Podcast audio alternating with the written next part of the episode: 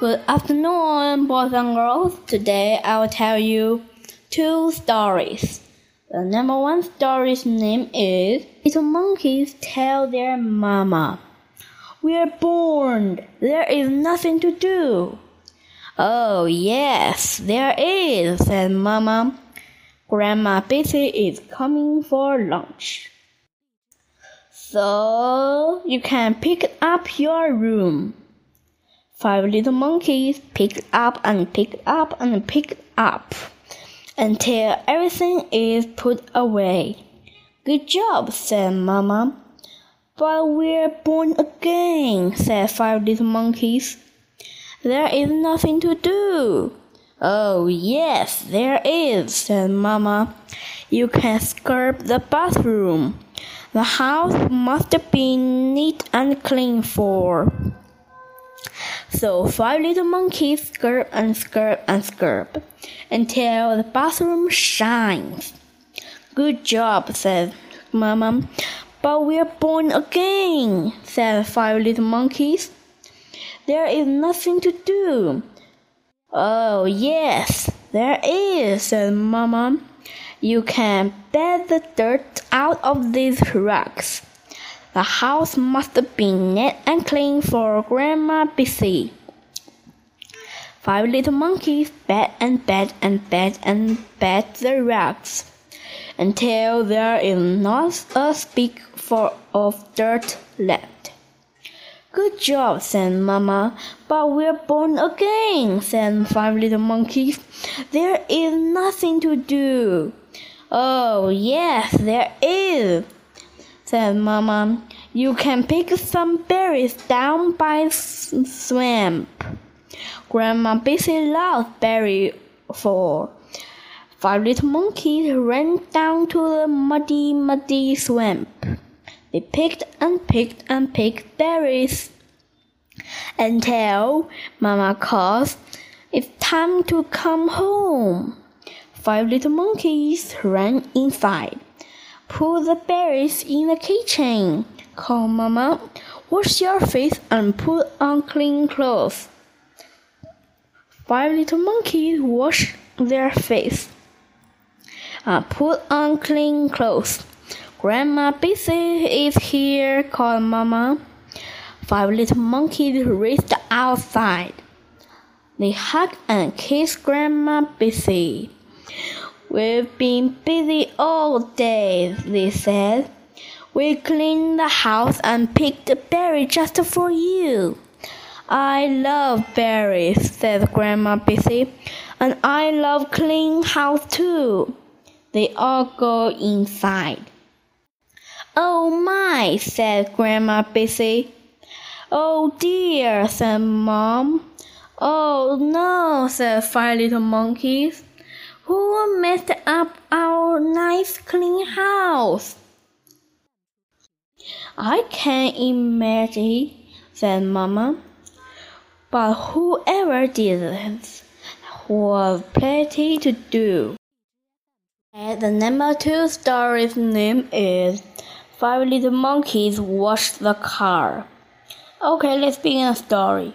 The five little monkeys and Mama can never drive farther.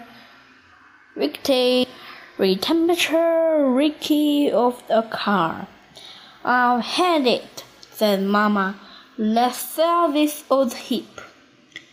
She made a big sign that said, Car for sale, cheap. Then Mamma got in. There's some work I should do. Okay, said the monkeys. We have work to do. This car is so icky, so sticky and smiley. How can we sell an old car that's so.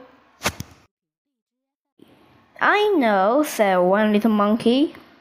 So two little monkeys scraped with the house, while three little monkeys curb the car tail in growth, but the car is still risky.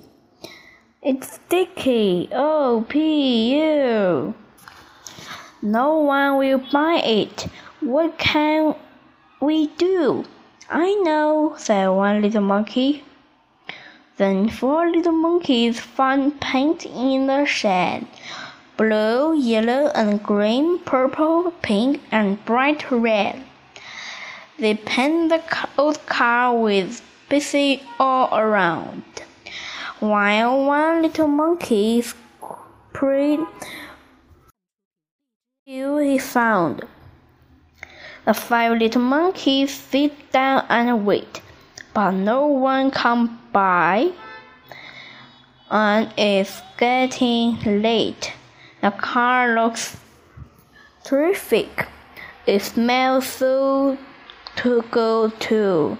Maybe no one can see it here. What should we do? I know, said one little monkey.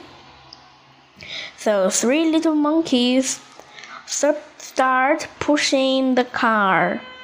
The monkey who's steering can't see very far. Then one little monkey shouts, Park it right here! Wait, it's rolling too fast! Can't you stop? Can't you sitter? Brown swammy lake. Well, I know we are in trouble. We are stuck in this girl. We will never get out. Oh, what can we do? We know, remember a voice from the swamp. The crocodiles. Five little monkeys all shout. One crocodile said, We will help you get out. More crocodile race from the west swam go. We will push this old car, but you must push too. The monkeys are quick. What they say isn't true. They will eat us for supper. Oh, crocodile, she called. I hear you are strong, but if you need our help, I must have her wrong. We are strong, roared the crocs. We are strongest by fear, and we can push anything, even a car.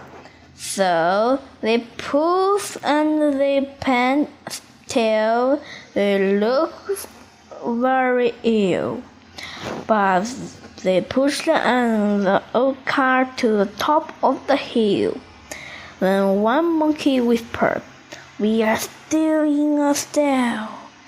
If they don't go home now, what can we do?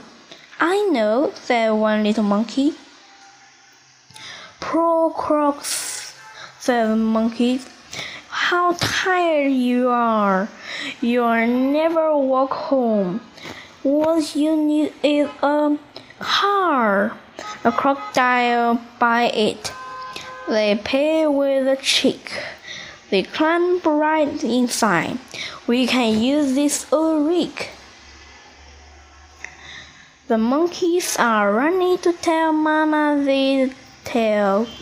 You might have been eaten. She turned quickly pale. I know, says the monkeys.